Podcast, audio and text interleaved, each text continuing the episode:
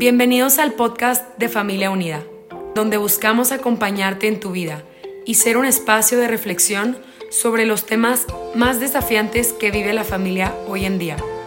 Nuestra misión es acompañar y fortalecer a las familias, ofreciendo medios de formación y consultoría. Gracias por permitirnos llegar hasta ti. Confiamos en que cada episodio será una oportunidad de aprendizaje y reflexión personal.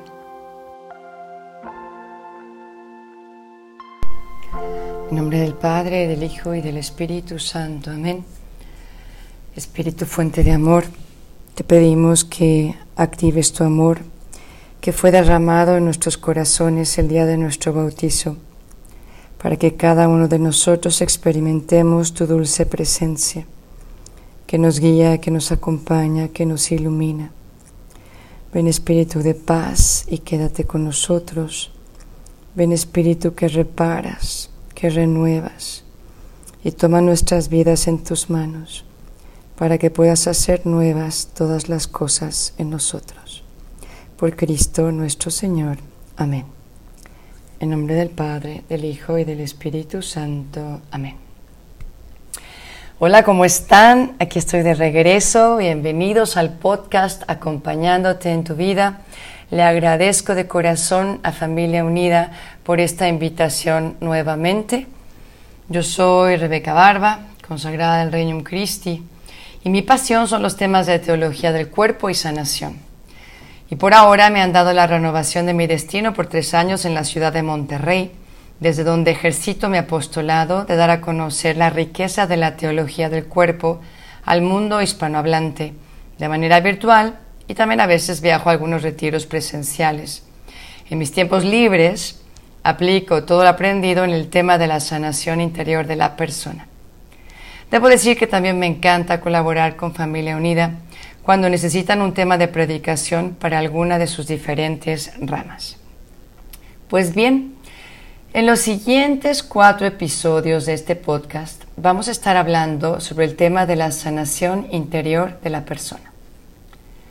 El título de nuestro primer episodio será Salvación y también sanación integral de la persona humana. Y en los siguientes episodios hablaremos de el pecado y las heridas, el Espíritu Santo, artífice también de nuestra sanación, y al agua, un ejercicio práctico como ejemplo de cómo puede ocurrir esta sanación en un momento de oración personal. Y ahora sí, comencemos nuestro primer episodio, Salvación y también sanación integral de la persona humana. Y quiero comenzar con una cita de Benedicto XVI que dice así, es el encuentro con Jesús lo que quemándonos nos transforma y nos libera para llegar a ser verdaderamente nosotros mismos.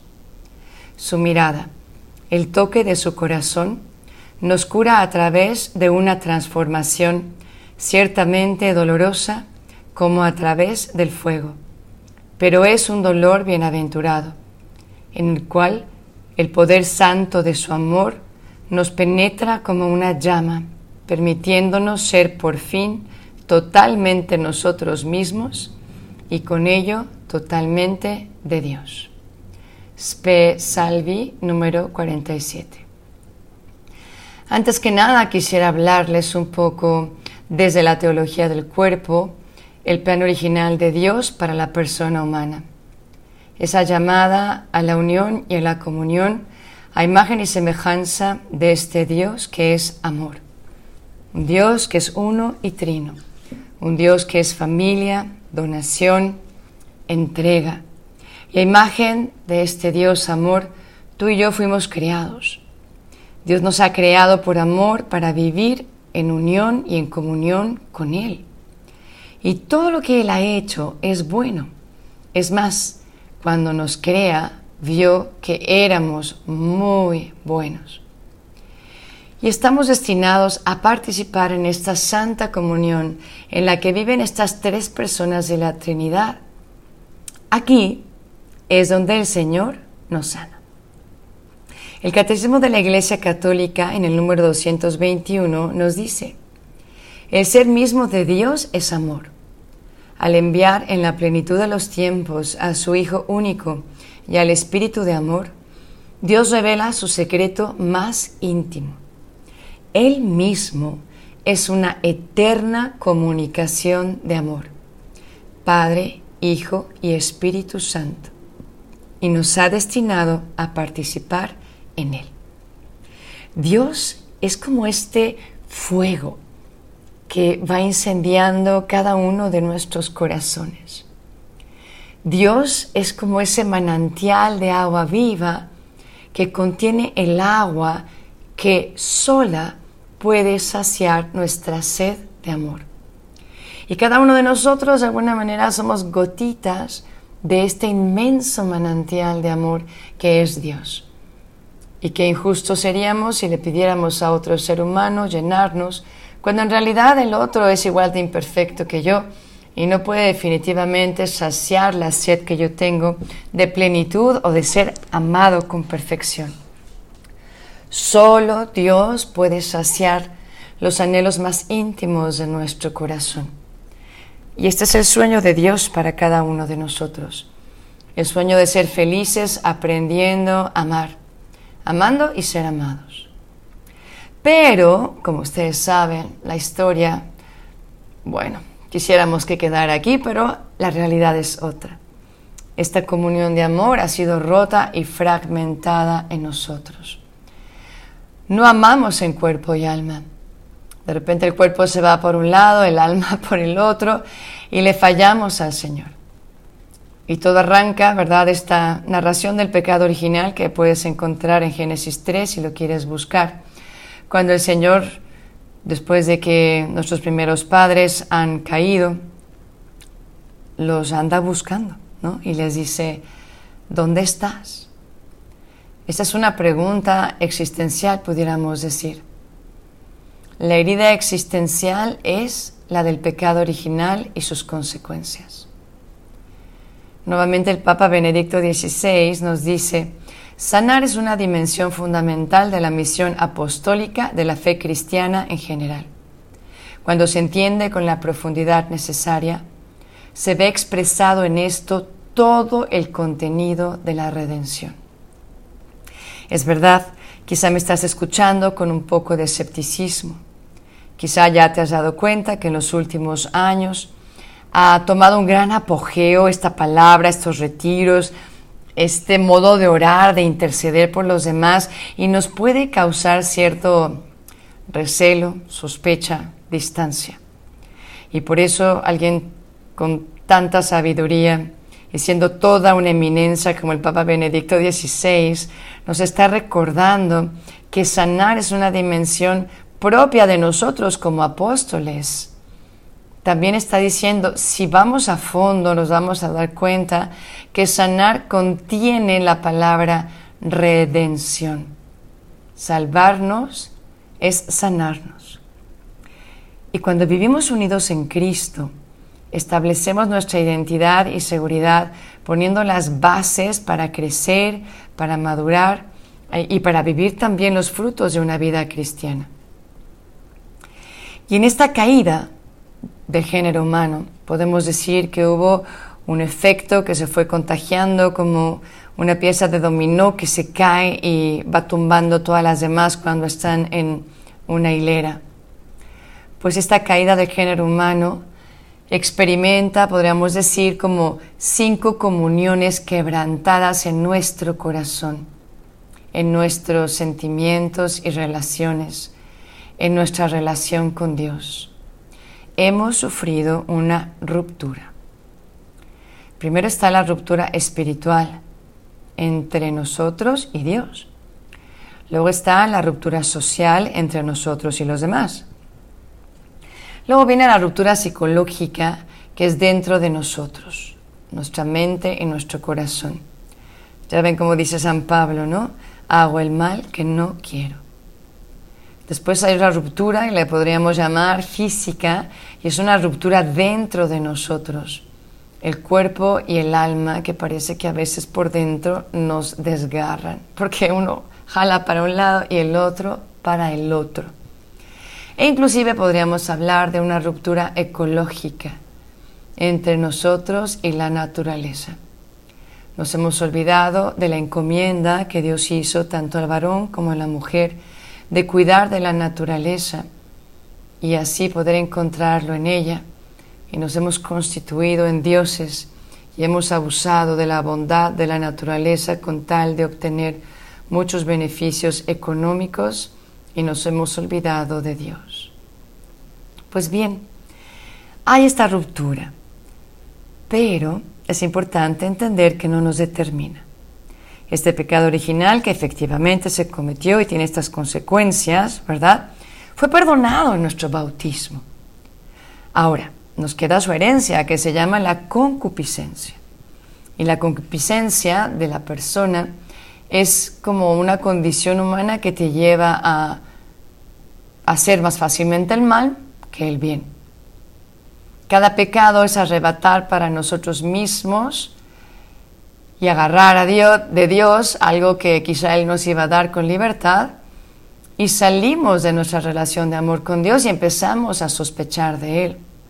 De hecho, el pecado original tiene como raíz una herida que se llama la desconfianza. Desconfiamos en Dios. Y así como esto sucede en el pecado original, también sucede en cada uno de nuestros pecados. Detrás de cada uno de nuestros pecados hay una herida que lo alimenta. Ya veremos más a fondo este tema en el siguiente episodio.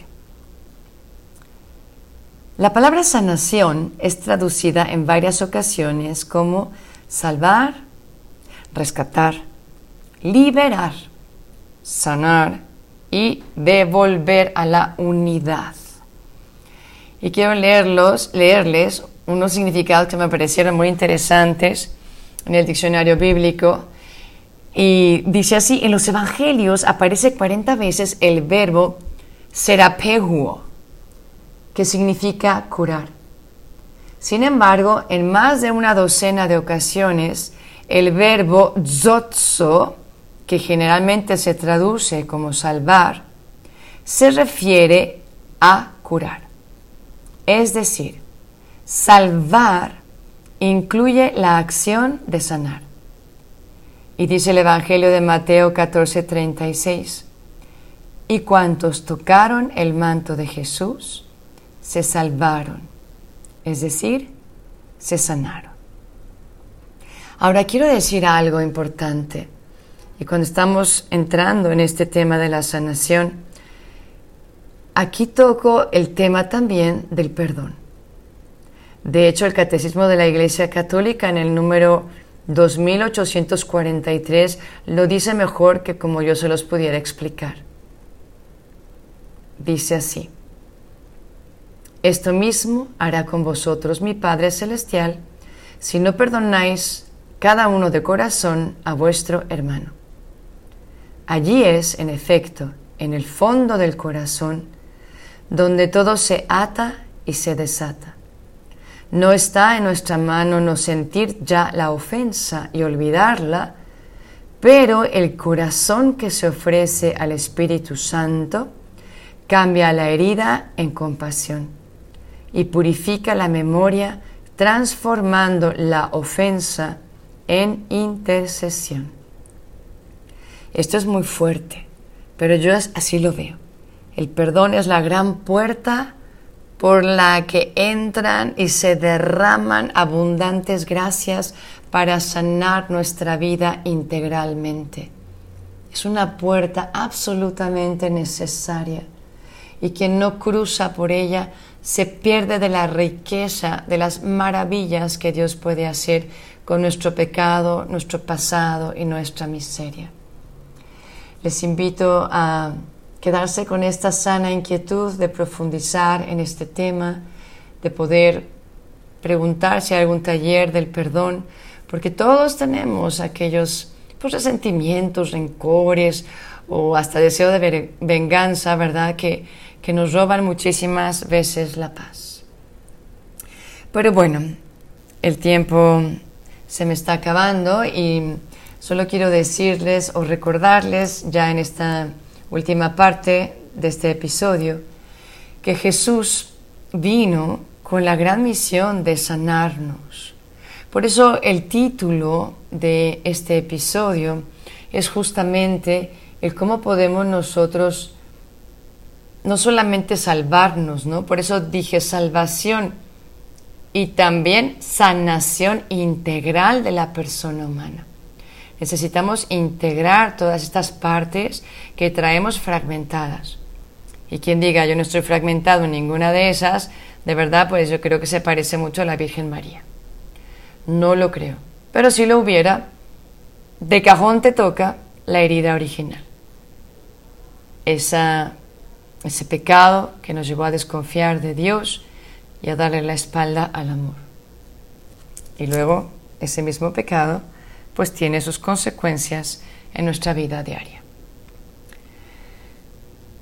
El nombre de Jesús significa Dios salva. La historia completa de la salvación es una constante intervención de Dios al mundo para dar a nuestra persona la sanación en su totalidad. El padre Emiliano Tardif, en su libro de Jesús está vivo, comenta, la salvación traída por Jesús abarca al hombre completo. Jesús no vino a salvar solo almas. A Él le interesa el hombre y la mujer completos, es decir, en cuerpo y alma. Y bueno, para sanar estas rupturas, creo que Isaías profetiza que el Mesías nos sanaría completamente.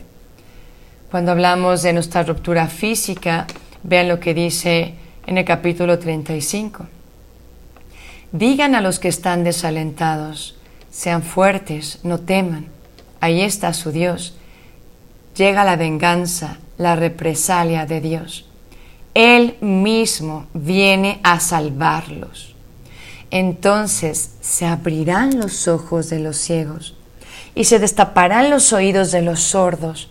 Entonces el tullido saltará como un ciervo y la lengua de los mudos gritará de júbilo, porque brotarán aguas en el desierto y torrentes en la estepa.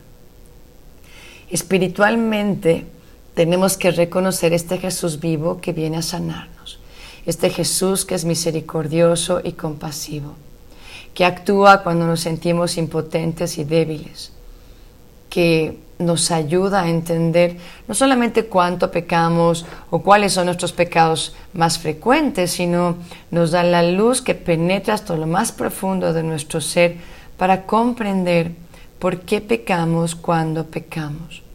Y Él mismo se compromete para poder sanar esa herida tan profunda. En Isaías 53 dice, Él fue traspasado por nuestras rebeldías y triturado por nuestras iniquidades el castigo que nos da la paz recayó sobre él y por sus heridas fuimos sanados. Qué belleza, ¿verdad? Qué belleza.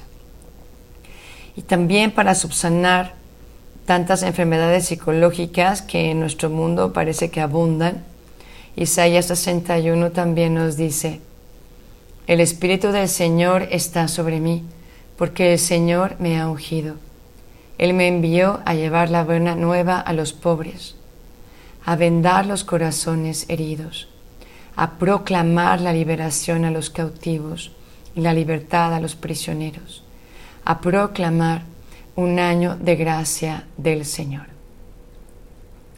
Y bueno, hay muchos tipos de sanaciones y es importante entenderlos aunque sea someramente la sanación física, que obviamente es la curación de una enfermedad del cuerpo o alguna incapacidad física. También está esta sanación psicológica que acabamos de mencionar. Y esta es la curación de las heridas hechas a la psique humana, donde de alguna manera se rompe un poquito la mente y el corazón. También está la sanación espiritual, que es la liberación del pecado o del mal, llenándonos del Espíritu Santo. Y también está lo que se llama la bendición espiritual, que es reconciliarnos con Dios. Concluyo dándoles mucha esperanza, porque lo primero que sana es el amor. La privación o el rechazo del amor es la fuente de toda enfermedad física, psicológica o espiritual.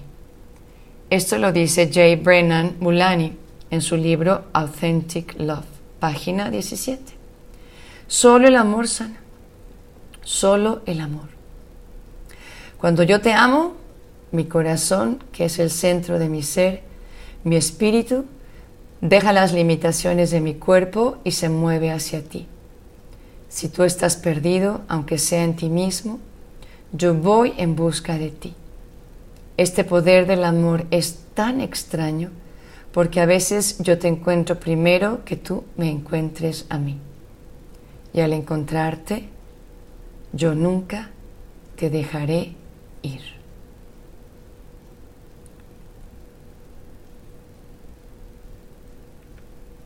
Pues lo vamos a dejar hasta aquí, porque el tiempo siempre ha sido muy cruel conmigo, pero creo que es una buena introducción conocer cómo la sanación no solo se refiere a algo de mi alma o solo a un pecado, sino que estamos hablando de salvación de nosotros, que somos personas, alma y cuerpo.